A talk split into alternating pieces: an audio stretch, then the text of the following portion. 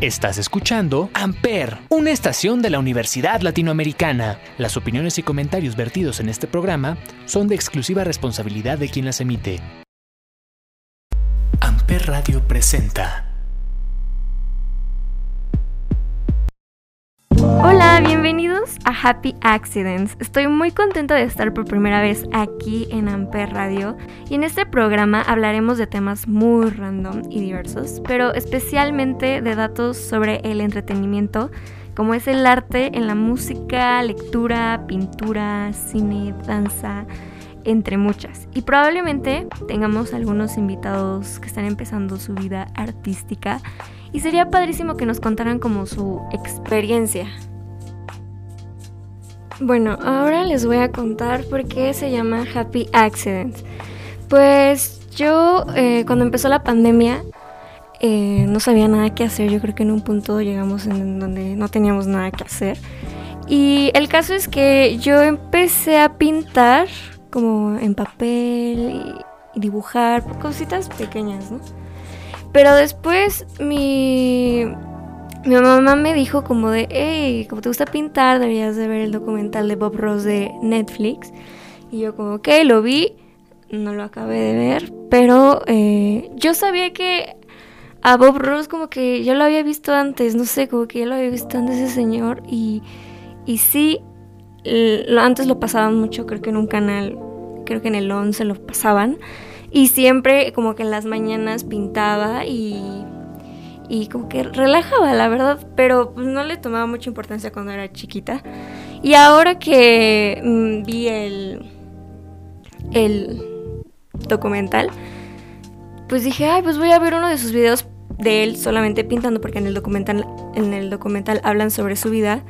Pues me puse a ver que está en YouTube, o sea, en YouTube están todas las los videos de él Obviamente Bob Ross se tarda como 20 minutos en hacer una gran pintura. Tardo como unas 4 horas en hacer una pintura. Como porque él te lo va como mostrando por pasos, ¿no? Y pues yo voy como haciendo los pasos. Y siento que me, se me da muy bien pintar y es algo que la verdad no, no sabía hacer antes. Yo hasta antes pagaba con tal de que me hicieran una pintura de la escuela. Y si no hubiera sido la verdad por yo creo que por la pandemia de que estaba muy aburrida y que pues me puse a pintar, pues nunca hubiera sabido que me gusta hacer eso. Y eh, él siempre cada vez que pinta, siempre dice como be accidents, que si en algún momento te llegas a equivocar o no, no pasa nada, eh, lo puedes como volver a pintar, lo vuelves a retocar, le pones otra cosa encima, pero no hay ningún problema, se puede volver a hacer o se, puede modificar sin ningún problema en la pintura. Porque de repente sí pasa de que, ay, hiciste súper bonita tu parte de atrás, pero bueno, encima le vas a poner un árbol. Entonces tú no quieres porque dices, no, todo el esfuerzo que hice antes, ¿qué tal si ya no me sale como, como es? Y pues no, al final si te arriesgas y haces la pintura, sale, sale bien y es como parte también de arriesgarse, ¿no? A ver ¿Qué pasa si pongo esto? ¿Qué pasa si hago el otro?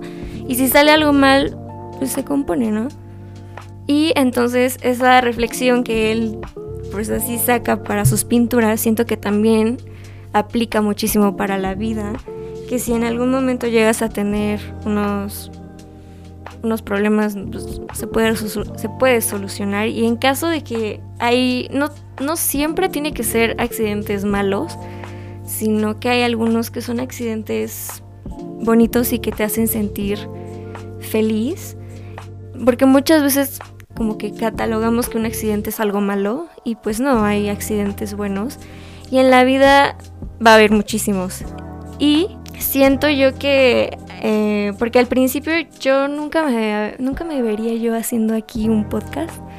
Y al final lo estoy haciendo y y estoy aprendiendo cómo hacerlo y me está gustando. Y eso hace que a mí sea como un happy accident porque no lo esperaba, pero al final me está saliendo bien. Entonces al final es, es un bonito accidente, un feliz accidente. Y bueno, aquí en el primer, el primer capítulo de Happy Accident vamos a hablar sobre Tomorrowland, que es un evento masivo de música electrónica que se hace en Bélgica. Pero antes de hablarles sobre Tomorrowland, vamos a escuchar una canción que se llama Payback eh, de Dimitri Vangelis con Steve Angelo, que es un integrante de Swedish House Mafia. Y en todo caso que no sepan que es un after movie, porque esta canción sale en after movies, pues no se preocupen, después se los voy a comentar que es un after movie. Y vamos a escucharla.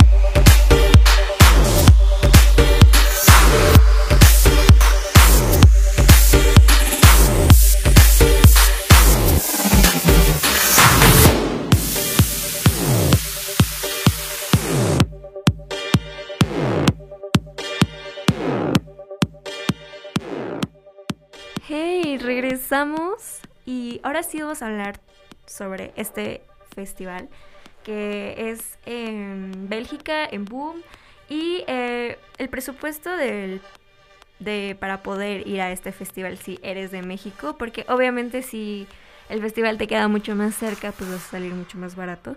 Pero como estamos en México, estamos lejísimos de Bélgica y más o menos el presupuesto que yo veía antes de, obviamente antes de pandemia, era como de 60 mil pesos. De 60 a 70. O sea, sí es como muchísimo. Pero no cabe aclarar que una de las cosas que más me gusta de Tomorrowland son las temáticas que hacen cada año. Porque cada año es diferente. Cada temática es diferente cada año. Y, y una de las cosas que puedes darte cuenta cómo han cambiado cada temática de los escenarios, en especial del main stage, que es el más grande, que es el escenario que lo ambientan cada año. Eh, lo pueden ver en los after movies, que ya les voy a decir qué es. un after movie es como un tipo tráiler de todo lo que pasó en Tomorrowland 2000, no sé, 2018. Entonces tú fuiste a 2018 Tomorrowland, seguramente podrías aparecer en un after movie, porque ahí te dan como un tráiler de todo lo que pasó en Tomorrowland 2018, supongamos. Y así cada año, entonces está padrísimo porque imagínate, sales en un after movie de Tomorrowland y ya quedaste ahí para la historia en YouTube, en internet, pero ahí se ve que estuviste en ese festival, entonces es como bastante padre si sales tú en alguno. Y lo mismo que los after movies te dan como te venden una idea, te venden una una temática en todo, literal, en los boletos, en los aviones, porque según yo, hasta cuando te entregan tus boletos de Tomorrowland, te lo envían en una caja temática de, de lo que sea de ese año. Y las pulseras, porque el boleto es una pulsera, tiene que ver con todo la temática. O sea, literal no es una pulsera ahí que venga a Tomorrowland y tu listón. No, o sea, está bien hecho, con logo y... O sea, parece de fantasía la pulsera. Es una pulsera con, con dibujos y texturas de la temática. O sea, parece de fantasía la pulsera. También cuando viajas en avión, o sea, por ejemplo, de los que es de Bélgica a este lugar, o la gente que es más cercana ¿no? a Bélgica, no sé, otros países que estén más cerca. Eh, hay una aerolínea que se llama Brussels Airlines, que esta misma aerolínea eh, tiene aviones exclusivos para Tomorrowland y están hasta pintados por fuera de la temática de Tomorrowland y hasta dice Tomorrowland y adentro los que hayan pagado su boleto para esa misma aerolínea y de esos aviones adentro tienen una fiesta de que a que llegan al punto de, destino. Y todo es fiesta y diversión dentro del avión. Hasta ponen creo que a un DJ ahí a tocar. Este festival dura tres días, viernes, sábado y domingo.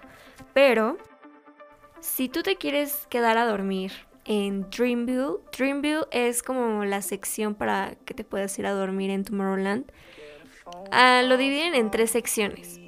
La primera que es donde tú pagas una cierta cantidad de dinero y te dan como, ok, es lo más barato. Ok, te vamos a dar este espacio para que dejes tus cosas, traigas tu casa de campaña. Solamente es el puro espacio. Es el más barato, evidentemente. Tú ya quieres algo pues un poquito mejor y no quieres cargar tu casa de campaña que pagar más. Ahí es donde te dan tu casa de campaña, tu locker y ya. Otra sección donde son unas como tipo cabañas chiquitas, donde está como una caja de seguridad, em, dos camitas y ya. Probablemente un closet, pero mm, chiquito.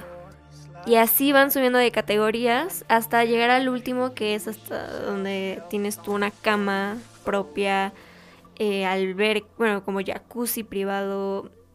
Obviamente cuesta muchísimo dinero, pero si tú quieres de verdad que siento que es la mejor opción, porque siento yo, bueno, cada quien no, pero siento yo que es más cómodo venir de un festival y querer dormir en un hotel. Eh, lo malo es que por donde está Tomorrowland no hay hoteles cercanos y tienes que ir hasta Bruselas.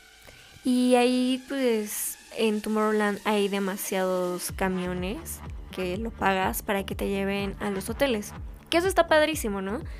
Y más cómodo siento yo, en mi opinión personal. Siento que es lo más cómodo, lo más rico. Y al otro día, igual en el hotel, agarras tu camión y te dejas hasta allá. La ventaja de estar en Dreamville es que puedes llegar tipo el jueves puedes quedarte un día más, o sea, antes de que empiece el festival y les regalan como un concierto privado solo para ustedes de Dreamville y eh, pues es, es algo exclusivo y está súper cool eso también. Y ya cuando ingresas al concierto, allá adentro venden de todo.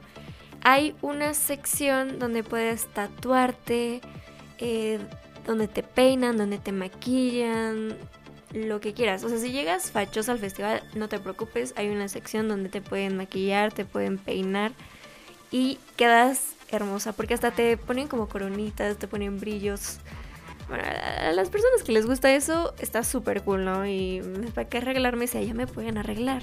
También hay una sección donde venden comida, como comida rápida, pero de todo el mundo, ¿no? Como China, japonesa, mexicana, americana. hay muchísima comida. O sea, si tú quieres conocer comida de otros países, ahí también está padrísimo. Sin embargo, hay como restaurantes más exclusivos, más. más. Mm, finos, por así decirlo. Y es que Tomorrowland hace un como concurso en el cual participan varios chefs antes de Tomorrowland. O sea, antes de que se haga el festival hacen este concurso para ver quién de estos chefs puede llegar a estar ahí en Tomorrowland y que ofrezca su comida. Que la verdad se me hace algo totalmente padrísimo. Algo eh, te hacen crecer, te hacen poder ser alguien reconocido, ¿no? Eh, este concurso se llama East of the World. Pero ahora hablando del dinero dentro de Tomorrowland, es que obviamente para nosotros es muchísimo dinero que tendríamos que andar pagando. Convertir nuestra moneda, peso, a euro. Dentro del festival no se utilizan euros, se utiliza una moneda que se llama perlas, que es más caro que el euro. Supongamos que el euro esté en 22 pesos, pero la perla está a 36, entonces ahí nos quitan muchísimo dinero en Tomorrowland. También en Tomorrowland eh, tienen diferentes tipos de festivales. Uno que está ahorita, bueno, que es nuevo, hace como tres años que se empezó. Eh, se llama Tomorrowland Winter. Que lo hacen en Francia, en un lugar donde hace muchísimo frío. Y todo es temática de hielo, frío. La verdad a mí no me gusta mucho porque siento yo que como un festival es rico el calorcito, fresco y estar ahí como congelándote. Aunque yo amo el frío, pero estar todo el tiempo ahí con la chamarra como que no te puedes mover bien, no sé. Pero sin embargo creo que han tenido bastante éxito usando Tomorrowland Winter. Pero por ejemplo utilizaron eh, Tomorrow Worlds, que fue como tipo trasladar Tomorrowland a otros países fue en Estados Unidos y el otro fue en Brasil que la verdad no le fue bastante bien porque ya lo cancelaron hace ah, hace como unos 6 años, 7 años que lo cancelaron. Que se ha de ser muy cañón trasladar un festival tan grande como Tomorrowland a otros países que siento que van a decir, mejor voy al de Bélgica, y está todo, ¿no? Pero bueno, ahora vamos a escuchar una canción que se llama Or Origin de Armin Van Buren aquí en Happy Accidents en Ampere.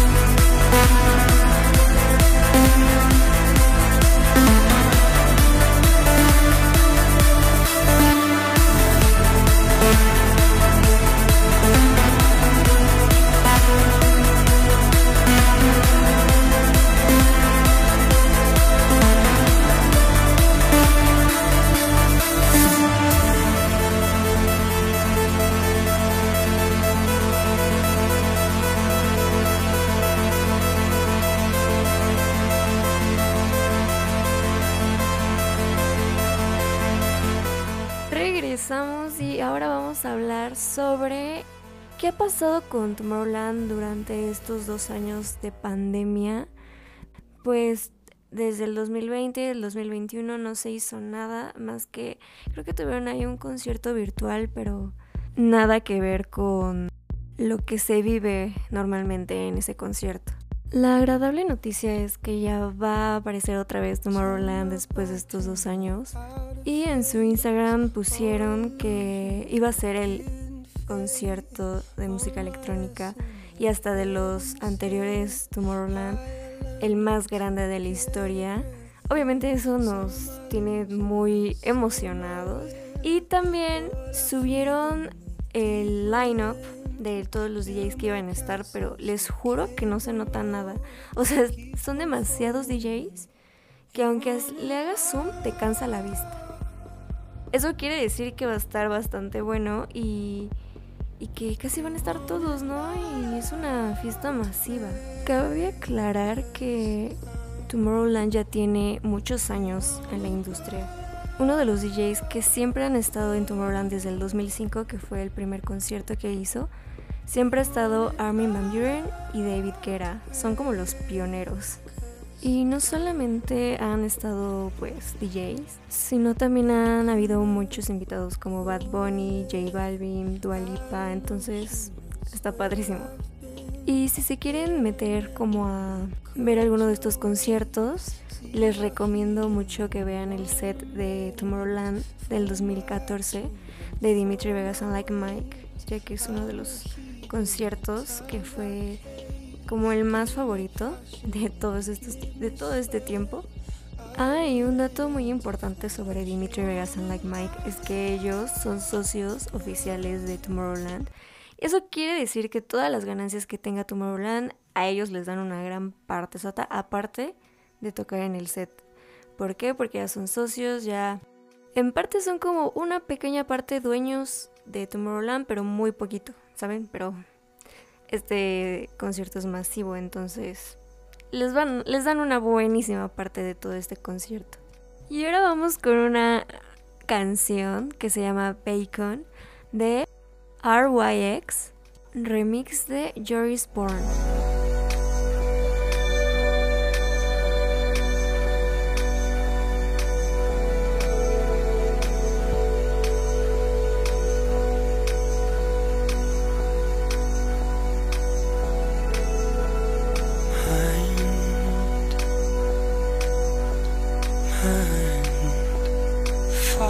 into your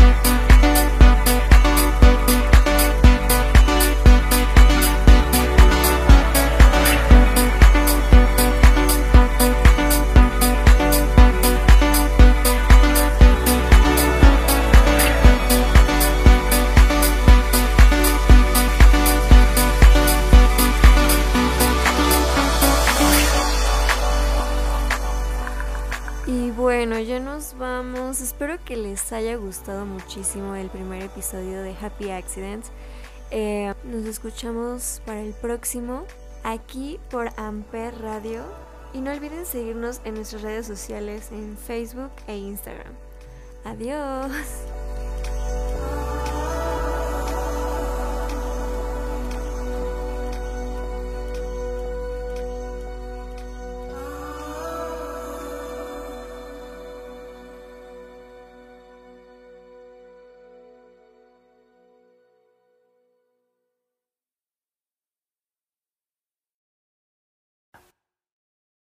Amper Radio presentó Amper, donde tú haces la radio.